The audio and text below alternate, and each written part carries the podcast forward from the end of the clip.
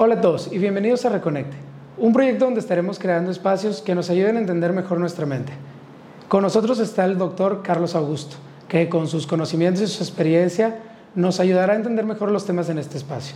Y vaya que para este tema tiene bastante experiencia, que es el tema de vivir en pareja o estar en pareja. Más ahora con el problema o con la situación de la pandemia donde pues se intensificó el tiempo que pasamos con nuestra pareja. Cambiar un poquito porque mi primera pregunta va a ser, ¿qué tanto de los problemas en pareja empiezan no en pareja, sino con el individuo, ya sea la mujer o el hombre o el hombre y hombre, como sea, pero qué tanto empieza desde el individuo? Claro, mira, todos traemos historia, ¿sí? Eh, hay algunas teorías que nos dicen que tiene que ver mucho, primero que nada, el tipo de apego que viviste con, tus padres, con tu madre, eh, con tu cuidador principal, que es como le llamamos, quien más estuvo ahí cuidándote. Cuando se viven temas de abandono, es decir, eh, la persona se fue, la persona era intermitente en tu vida desde muy pequeño, hay un tipo de apego que llamamos ansioso, ¿sí? es decir, esa persona eh, todo el tiempo está esperando que la abandonen, todo el tiempo está esperando que la relación fracase, está pensando que sus amistades se van a ir, o sea, hay mucho miedo a que la persona ya no vaya a estar. Y en una pareja, bueno, pues eso se transforma en celos, se transforma en eh, eh, reclamos, en no sentirse prioridad, ¿sí? Pero también tenemos un apego que se le conoce como evitativo, ¿sí? Es decir, durante su infancia, estas personas muchas veces eh, cuando necesitaban algo de sus cuidadores, de sus padres, eh, esto no respondía de una manera, eh, pues, donde se sintiera protegido de alguna forma. Es decir, si se caía el niño, le decían, levántate, tú puedes solo. si el niño expresaba alguna emoción, le decían, a ver, de eso no, no se habla, eres niño, ¿sí? o hay poco contacto emocional con sus padres. Entonces, el niño o niña empieza a trabajar esto más en lo individual. Empieza a decir, pues yo tengo que mantener esto, mis problemas son míos y solamente mío. Entonces cuando empieza a tener con una pareja y la pareja le transmite preocupaciones o le dice que necesita algo, esta persona dice, no sé qué hacer con eso, tú resuélvelo, o sea, es tu problema, ¿sí? Entonces, estos tipos de apego, pues es parte de lo que puede venir eh, eh, a, a traer algún tipo de problema si están pues eh, muy fuertes, es decir, muy, muy potentes en la pareja. ¿sí? Lo más común es que veamos que alguien está en un apego ansioso y un apego evitativo cuando vemos la consulta. ¿sí?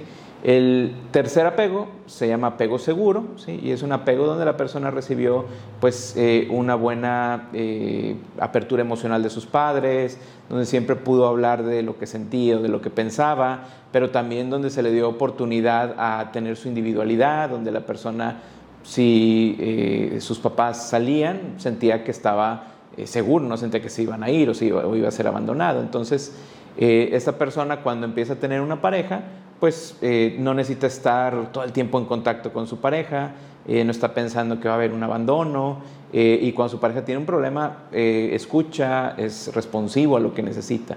Entonces, sí, lo que traemos bajo esta teoría nos dice que puede causarnos problemas o no en la relación de pareja. Entonces, lo, vaya, es importante trabajar en nosotros mismos sin embargo, también es, eh, digo, por eso existe la terapia en pareja y, se va juntos o, van juntos. O sea, sabiendo que lo que nos acabas de, platicar y que pues no puedes cambiar la infancia de alguien. Claro. Em, ¿qué, características más, digámosle, este, a lo mejor más factuales o, presentes en las personas son las que, que trabajas eh, de forma a lo mejor general o que debemos de trabajar de forma general nosotros para poder eh, evitar o mejorar, no vamos a evitar los problemas, ¿verdad? Pero mejorar la forma en la que reaccionamos a estos. Claro, mira, hay un investigador que se llama John Gottman que por muchos años se ha dedicado a ver cómo son las discusiones de pareja. Entonces, él vio que si se tenían cuatro actitudes, ¿sí? generalmente predecían el divorcio. ¿sí? Ahorita que decías, bueno, ¿qué, es lo que cada quien tiene que trabajar? Bueno, eh, si tú tienes una actitud defensiva ante tu pareja, Eh, eso quiere decir que si tu pareja te, te pide algo, si tú inmediatamente te defiendes de eso, por ejemplo, tu pareja te dice, oye, este, me hubiera gustado que llegaras a tiempo porque pues sentí como que no le diste importancia a que yo tenía aquí media hora y pues me sentí sola o solo.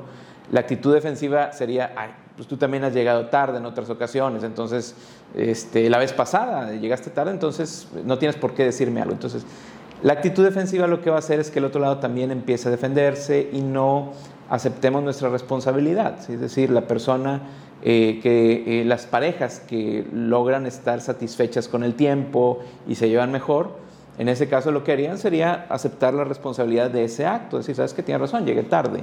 Este, me gustaría pues este, comprometerme a no volverlo a hacer, o no fue mi intención, pero entiendo que te haya sentido de esa manera. ¿sí? Otra de las cosas es el amurallamiento, se le llama, ¿sí? Es decir, cuando hay una discusión, la persona se cierra en sí mismo y ya no quiere hablar con el otro lado, ¿sí? Es decir, es como la ley del hielo, pero esta ley del hielo es normal que pueda suceder en una discusión y que digamos, bueno, pues está bien si nos damos un tiempo fuera, unos 20 minutos, máximo un día. Sobre todo cuando quieres que se te baje la hormona, el Exactamente, sí, porque eso es algo fisiológico que se activa y como dices, se activan hormonas de pelea y lo que tienes que hacer es bajarle un poquito, pero eh, las parejas que perduran con el tiempo después de que están tranquilas tratan de hablar de lo que pasó, ¿sí? Las que no perduran generalmente o ya no lo hablan, ¿sí? O continúan sin hablarle a, su pareja, es decir, continúan con una ley del hielo amplia. Eh, otra de las cosas que menciona eh, es también el desprecio, ¿sí? Este es el mayor predictor de divorcio. ¿sí? Es decir, si tú le hablas a tu pareja con maldiciones, si tú eh, eh, insultas, si tú le volteas los ojos, ¿sí? si haces menos lo que te está diciendo, eso no es importante. Ah, ya vas a empezar a hacer caras. El desprecio en una, en una entrevista donde ves que hablan por 10 minutos la pareja y se utiliza bastante, es un predictor que en los próximos 5 años posiblemente ya no estén juntos. ¿sí? Y eh, la crítica, la crítica es eh, el último que le llama Gottman jinete, los cuatro jinetes. Y la crítica es cuando tú hablas de tu pareja hacia, en lugar de hablar hacia la actitud que no te gustó, hablas completamente de tu pareja. ¿sí? En este ejemplo de que llegó tarde, en lugar de decir, oye, me hubiera gustado que llegaras a tiempo, o sea, en positivo, lo que quieres que pase, la crítica sería, eres una persona súper impuntual, nunca llegas temprano, eh, eh, no se puede confiar en ti. Entonces atacas a la persona en lugar de a la acción y no le dices lo que quieres a tu pareja. Entonces, una de las cosas que trabajamos mucho en terapia también es eso, que puede cambiar de tu lenguaje, de lo que estás hablando y también trabajar esta parte de, de los apegos para ayudar a que se sienta más segura la pareja. De hecho, ahorita que comentas eso, también inclusive hasta cuando dices algo que puede ser negativo en la parte de la crítica, eh, digo, también dime si me equivoco, pero creo que podemos decir, por ejemplo, si alguien fue egoísta, creo que se le puede decir, eh, no sé, eh, fue egoísta eso que hiciste porque no pensaste en mí, etcétera, etcétera. pero es muy diferente eso a decir, eres una persona egoísta, ¿no? Claro. Muchas veces incluso vamos un paso más allá. en lugar de decir fue egoísta, es, es mi percepción, ¿sí? Eso yo pensé que fue egoísta. ¿sí? Porque de la otra manera eh, habláramos como si fuera algo universal, aseguramos. Exacto. Y ahí el otro lado es donde pueden entrar y decir, no, fue egoísta, ¿no? Entonces, eh, el, hablar de eso como yo en ese momento pensé que estabas siendo tú egoísta, ¿sí? Muy bien. Porque es válido lo que yo quiera pensar. Si yo quiero pensar que eso fue bueno o malo, es válido, no quiere decir que eso sea cierto. Antes de terminar, te quiero preguntar eh, sobre, sobre dos temas. Y el primero es, a partir de este, y es que siento que se relacionan un poquito, a partir de que ocurre esta situación de la, de la pandemia y la gente pasa más tiempo, eh, las parejas pasan más tiempo juntos, eh, juntas, ahí hubo, se intensifica el problema y esto, eh, la recomendación si pudiera ser esto de pues sal con más amigos, sal con más gente o vete con más gente o inclusive sal solo. Este, o sea, sí hay unas, sí es sano una separación, o sea, tener estos picos de, separarse. Claro. Mira, eh, ¿qué se vio durante la pandemia? Pues lo que se ha visto en otras ocasiones. Las parejas que están bien les fue bien y las que estaban mal les fue peor. ¿sí? Entonces, eh, eh, eso, es una de las cosas que se vieron. Pero, como te decía, en un apego seguro, la persona puede salir con amistades, puede tener su espacio propio y ni causar incomodidad a uno ni al otro. ¿sí? si lo que tú haces es buscar un espacio porque eh, ya no aguantas a tu pareja, necesitas un espacio, pues ahí le estamos trabajando o estamos viendo más un apego de evitación, es decir, usas mecanismos para no estar en contacto con esa situación que no te agrada. El problema con eso es que es como si dijeras, ¿sabes qué? Eh, tengo que hacer una tarea y como me es desagradable, pues mejor me alejo de ella. Entonces no se está haciendo nada y es más, se puede complicar. Entonces, se trabaja en la relación para que puedan sentirse más seguros, ¿sí? Eh, en lugar de solamente utilizar estrategias de evitación. Es decir, mm. que ya la pareja pueda sentir, no pasa nada si tú te vas con tus amigos. ¿sí? Exacto. Entonces, a veces incluso eso empieza a suceder en terapia. Eh, eh, la, la parte de irse con los amigos era para evitar el problema. Cuando empieza a mejorar la relación, empiezan a sentirse que no se vuelve un problema todo, mágicamente empieza a dejar de ir menos con los amigos. ¿Por qué? Porque se siente más a gusto en la relación. Pero igual, un apego seguro, una relación segura te permitiría poder estar o no con tus amistades, obviamente balanceando lo suficiente para que la relación se sienta segura. Claro. Y, bueno, la segunda pregunta era, em, ahorita, eh, a lo mejor por lo que, por la sociedad en la que vivimos, que pudiéramos decir, pues que es moralmente más abierta, alguna gente grande pudiera decir que es libertinaje, etcétera. Muchos jóvenes eh, rompen con esto del, y yo no estoy diciendo que esté bien o está mal, de hecho para allá va la pregunta, rompen con esto de vivir juntos hasta que nos casemos eh, y empiezan a vivir juntos desde muy temprano en la relación y, todo. Em, hace poquito sobre otro tema que, que ahorita no voy a mencionar, que también tiene que ver con temas morales.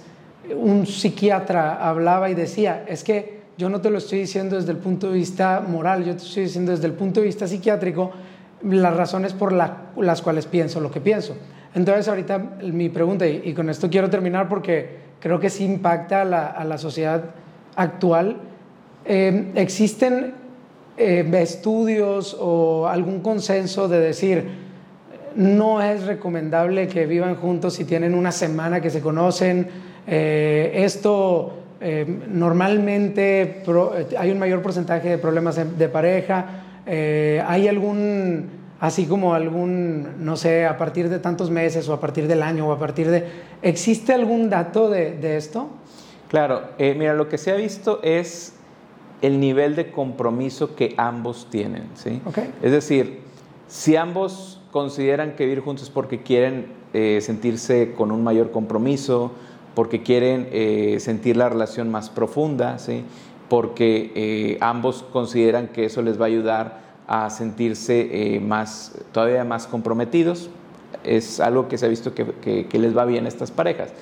El problema es que tanto hombres como mujeres pueden ver el vivir juntos de manera diferente. Y hago esta diferencia porque en algunas estadísticas dicen, las mujeres ven el vivir con alguien como un mayor compromiso, ¿sí? Pero en los hombres es más el vivir con alguien para una mayor eh, pues acceso al sexo, para poder estar un poquito más con la parte placentera. ¿Qué pasa con esto? Pues uno busca un compromiso y el otro disfrutar. Si no están en el mismo canal, esto no va a funcionar. Entonces, las parejas que dicen, nosotros convivimos ya como si estuviéramos casados y queremos, no nos interesa casarnos, pero sentimos que somos una pareja muy comprometida, es a las que les va bien. En aquellos donde todavía van a experimentar y a ver qué pasa, es donde se ha visto que eh, eh, no, no, les va tan bien. ¿Por qué? Porque pueden tener metas muy diferentes. ¿sí? una persona puede estar pensando a largo plazo y la otra persona decir, eh, vamos al día a día, y ahí es donde puede haber conflictos. Muy bien, entonces tiene que ver más con las razones que con el tiempo. Exacto. Perfecto. Bueno, pues con esto nos vamos y nos escuchamos en el siguiente episodio. Hasta luego. Ay, qué bueno que alcanzaste a